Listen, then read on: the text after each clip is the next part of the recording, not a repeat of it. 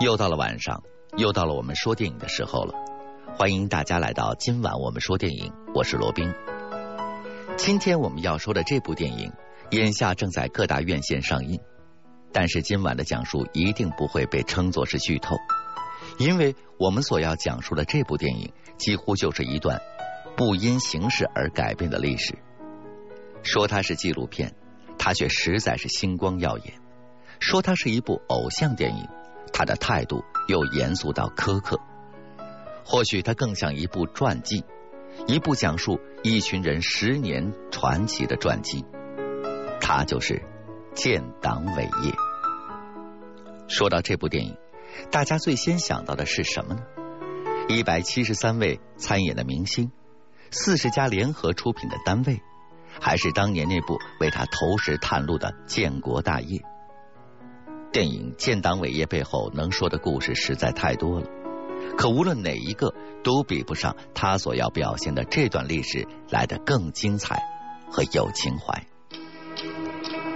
做我的媳妇是要吃苦的，从此就没了安生的日子，没有彩礼，没有花轿，甚至连个媒场都没有。中华帝国大皇帝万岁！请注意，民国是共和之国，在共和国里做皇帝，这是天大的讽刺。袁世凯和日本人签署了《密约二十一条》，卖国求荣，同学们就组织机会抗议呢。当年我连袁世凯都不怕，会怕你们？现在我们能怎么办？我们应该怎么办？我应该怎么办？同学们，冲过去！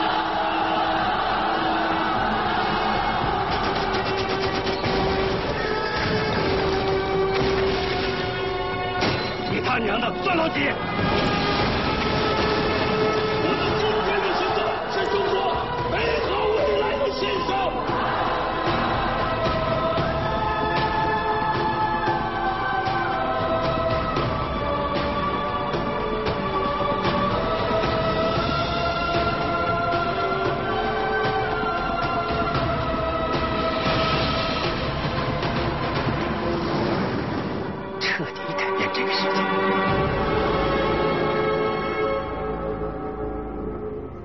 九一一年十月十日，武昌起义拉开了辛亥革命的序幕，腐败的清王朝终于走向灭亡。在溥仪退位的三天后，孙中山也辞去临时大总统职务，让位于具有强大军事实力的袁世凯，期望能够停止内战，实现共和。啥是共和？共和就是国家大事大家商量着来的意思。此时已经是光复新军的毛泽东，给战友们解释着共和的含义。一心寻求救国救民之路的毛泽东，当时以为加入了光复新军就可以实现共和，但仅仅半年之后，也就是一九一二年的三月，毛泽东失望的退伍了。就在这个月的二十号晚上十点四十五分，上海火车站依旧熙熙攘攘。与往常并无两样。著名的民主革命先行者宋教仁在这里交代前来送行的同僚说：“要坚持民主选举，非暴力，阳光参政，和平竞争。”突然，黑暗中一阵枪响，宋教仁遭到了暗杀。曾在无数场合用铿锵有力的声音宣扬民主的他，在弥留之际，虚弱的嘱咐黄兴等人：“家中贫寒，尚有老母健在，我死后拜托主公替我照料。”两天之后，宋教仁不治身亡，年仅三十二岁。身为中华民国的缔造者之一，宋教仁的死。引发了南方二次革命，战争终于爆发了。可是几个月后，南京就被袁世凯的北洋军攻克，二次革命宣告失败，孙中山被迫流亡日本。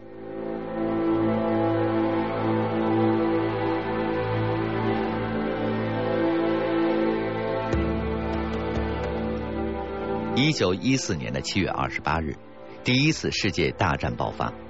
同年的八月二十三日，日本对德国宣战，出兵中国青岛。德国投降之后，日本立刻来和中国政府谈条件。袁世凯听着日本公使带来的条约：一、承认大日本帝国继承德国在山东的一切权益；二、承认大日本帝国在南满和内蒙古东部居住往来、经营工商业及开矿等特权。旅顺大连的租界期以及安奉两条铁路的管理期限均延至九十九年为界。想趁火打劫吗？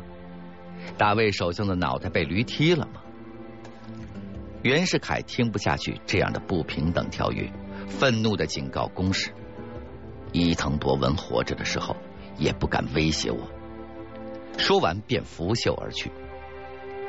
这时，大日本帝国的公使却不紧不慢的说起了阴阳怪气的中文：“大总统阁下，死去的伊藤君帮不了你。”英美列强也帮不了你，能帮你的是我们。不想做中国的皇帝吗？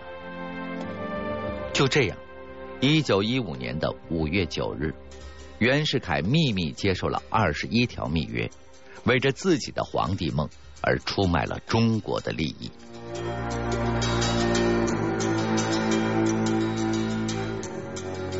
丧权辱国的二十一条，激起了爱国志士的愤慨。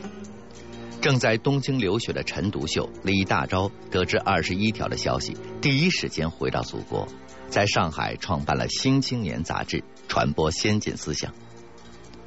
做着称帝美梦的袁世凯，岂知道他已经众叛亲离。他亲信的名将蔡锷称病前往日本，秘密会晤孙中山，誓师讨伐袁世凯。同时，冯国璋在南京与五位将军联合通电，反对袁世凯更改国体。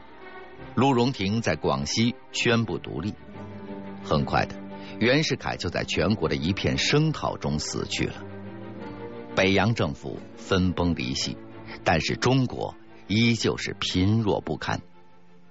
在学风开放的北京大学里，一场关于新文化与旧文化之争的辩论赛正在进行着。辜鸿铭、胡适、陈独秀、李大钊等学者的思想在礼堂中交互碰撞，听得同学们津津有味，连连叫好。这时，李大钊为大家带来了一种新的思想。在俄国有一个叫列宁的人，他领导的布尔什维克革命已经成功，他所引起的思想就是德国的马克思主义。布尔什维克就是多数的意思。什么是多数？是农民，是工人。是千千万万被压迫、被奴役的劳动人民。同学们，俄国的胜利是布尔什维克主义的胜利，是庶民的胜利，是无产者的胜利。这是人类历史上的第一次，最最伟大的第一次。同学们激动的热烈欢呼。这些最能够接受新思想的学生们，仿佛看到了中国的新希望。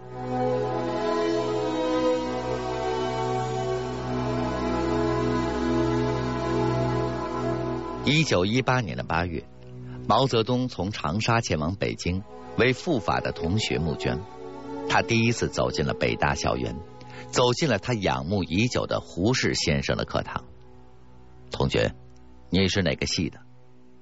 胡适一进教室就注意到了这个衣冠不整的外来人。先生好，学生毛泽东，湖南第一师范的毕业生，进京访友，与先生授课，冒昧前来倾听。胡适说：“毛同学，不是我不允许你，只是北京大学有自己的制度。”毛泽东有些焦急了。学生实在是仰慕先生的大学问，只听一节，得偿心愿就走，绝不干扰大家。胡适儒雅的回答了两个字：“坐吧。”在北京，毛泽东继续寻求着救国的真理。除夕之夜。他还在图书馆研读李大钊关于俄国革命的文章，好在有杨开慧陪伴在身边，为他准备年夜饭。这时，屋外响起了爆竹声，人们在开始放礼花了。天真烂漫的杨开慧带着毛泽东跑出了屋外，可是高墙挡住了杨开慧的视线。这时，毛泽东将娇小的杨开慧举过了自己的肩头。礼花映红了这对恋人温柔的脸庞。一九一八年的十一月，第一次世界大战结束，十四万华工浴血奋战，为中国赢得了战胜国的身份。中国代表团出席巴黎和会，这是中国近百年来第一次以战胜国的身份出使国际。然而，正如谈判代表、谈判的民国第一外交官顾维钧所说：“弱国无外交。”中国代表团在巴黎和会的谈判失败，让中国人积压了近百年的民族情绪像火山一样喷涌而出。一九一九年五月四日，五四运动爆发，学生们要求严惩卖国贼，集会呐喊，写血书。爱国的学生在国家危难之际奋起反抗。李大钊亲自上街带领同学们抗议。我们今天的行动。是中国美好未来的先声，所以此刻今日能够亲身经历这场前所未有的革命，我们感到无上的光荣。浩荡的学生队伍喊着“誓死力争，爱国无罪”的口号，来到了东交民巷的外国使馆，可是却遭到北洋政府的严密阻挠。这时，一位学生领袖鼓励大家道：“谭嗣同说。”各国变法无有不牺牲者，今中国变法流血牺牲，自我背时。同学们的情绪被这番话点燃了，以誓不隔挡的勇气冲破了警察的阻挠。一位女学生举着鲜血写成的大大的冤字，站在警察面前抗议。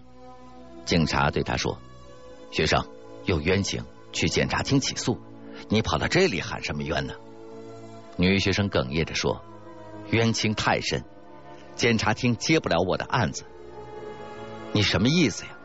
警察问他。女学生从喉头深处悲痛的喊出：“我们是为了四万万同胞喊冤。”在匡虎生、邓中夏、方豪等同学领袖的带领下，学生们闯入到了曹汝霖的住宅，火烧赵家楼。但是，三十二名爱国学生不幸被捕，这更激起了全国爱国之士的愤怒。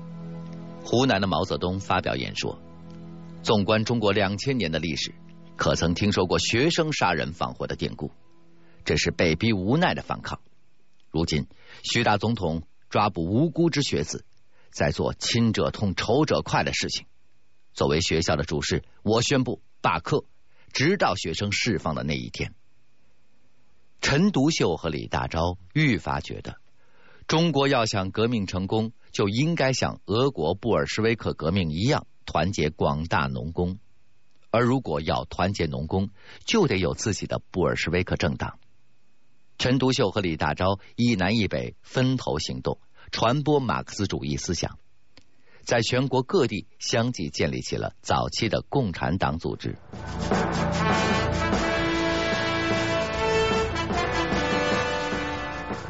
一九二一年的七月二十三日。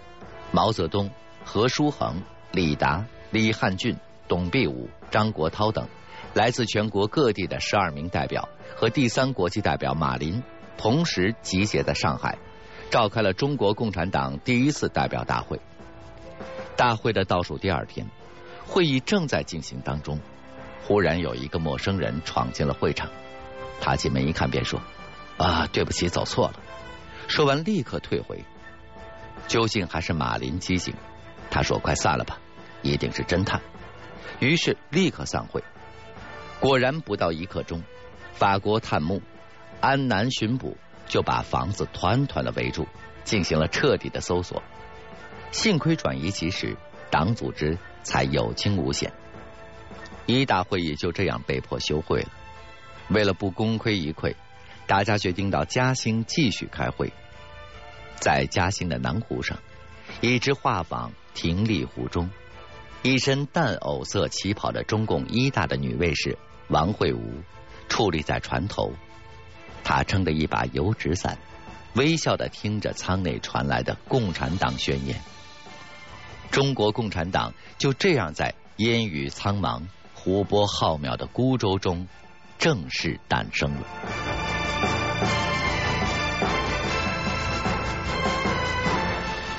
这几乎也是整部电影处理的最具浪漫色彩的画面。试想，如果没有这样一批具有浪漫主义革命情怀的共产党人，中国革命的面貌又怎会如此的焕然一新呢？